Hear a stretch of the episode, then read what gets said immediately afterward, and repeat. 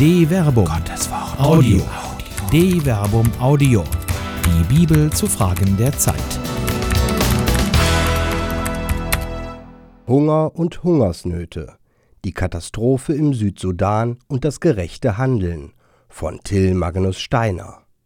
Wenn 30 Prozent der Bevölkerung eines Landes akut unterernährt sind, 20 Prozent der Bevölkerung nur noch begrenzt oder keinen Zugang zu Nahrungsmitteln haben, ein Großteil der Bevölkerung die gesamte Lebensgrundlage verloren hat und mindestens zwei von 10.000 Menschen täglich an Nahrungsmittelmangel sterben, dann spricht die UNO offiziell von einer Hungersnot. Dies war zuletzt in Afrika 2011 der Fall, wo innerhalb von 18 Monaten über 750.000 Menschen den Hungertod starben. Nach Einschätzung der UN-Ernährungs- und Landwirtschaftsorganisation, des UN-Kinderhilfswerks UNICEF und des UN-Welternährungsprogramms befinden sich momentan im Südsudan 100.000 Einwohner des Bundesstaates Unity im Südsudan in akuter Lebensgefahr und drohen zu verhungern. 4,9 Millionen Menschen im Südsudan sind auf Nahrungsmittelhilfe angewiesen. Im Bundesstaat Unity im Südsudan befinden sich die wichtigsten Ölvorkommen des Landes, um die seit 2013 ein erbitterter Bürgerkrieg tobt, der für die Bewohner akute Hungersnot und Tod bedeutet. Ohne konkrete Lebensmittelhilfen, die wirklich zur leidenden Bevölkerung gelangen, droht eine Katastrophe gegen den Hunger. Die Bekämpfung und das Stillen des Hungers ist die Pflicht eines jeden Einzelnen gegenüber seinen Mitmenschen.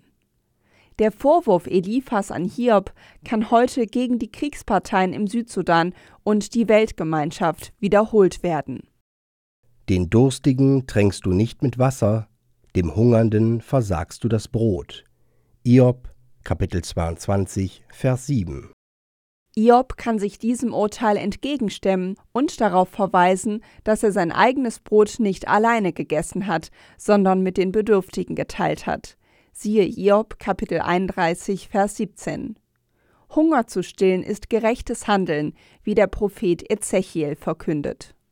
Wenn jemand gerecht ist und nach Recht und Gerechtigkeit handelt, er unterdrückt niemanden, er gibt sein Schuldpfand zurück, er begeht keinen Raub, dem Hungrigen gibt er sein Brot und den Nackten bedeckt er mit Kleidung.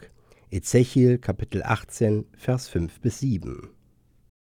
Ein solches Handeln darf nicht einmal vor dem Rivalen und Feind Halt machen.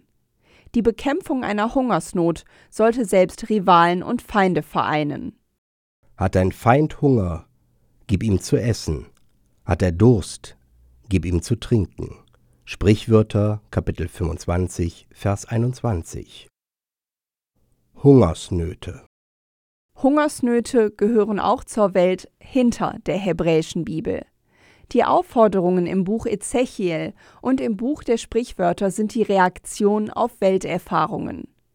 Bereits auf der Stele des Merempta aus dem Jahr 1208 vor Christus, der ersten außerbiblischen Erwähnung Israels, wird auf die Gefahr einer Hungersnot hingewiesen, da Israel kein Saatgut mehr hatte.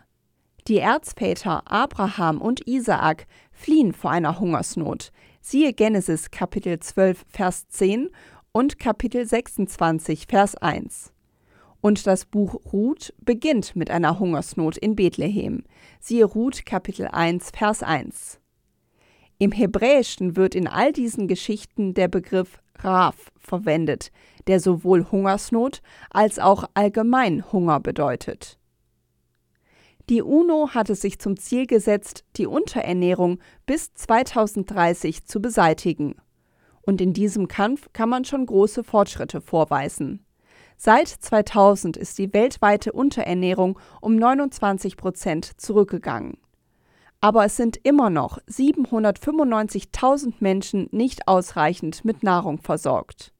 Die Lage im Südsudan zeigt, wie weit der Weg zu einer gerechteren Welt noch ist, in der Hungersnöte der Vergangenheit angehören werden. Eine Produktion der Medienwerkstatt des katholischen Bildungswerks Wuppertal Solingen-Remscheid. Autor Till Magnus Steiner Sprecher Jana Turek und Marvin Dillmann.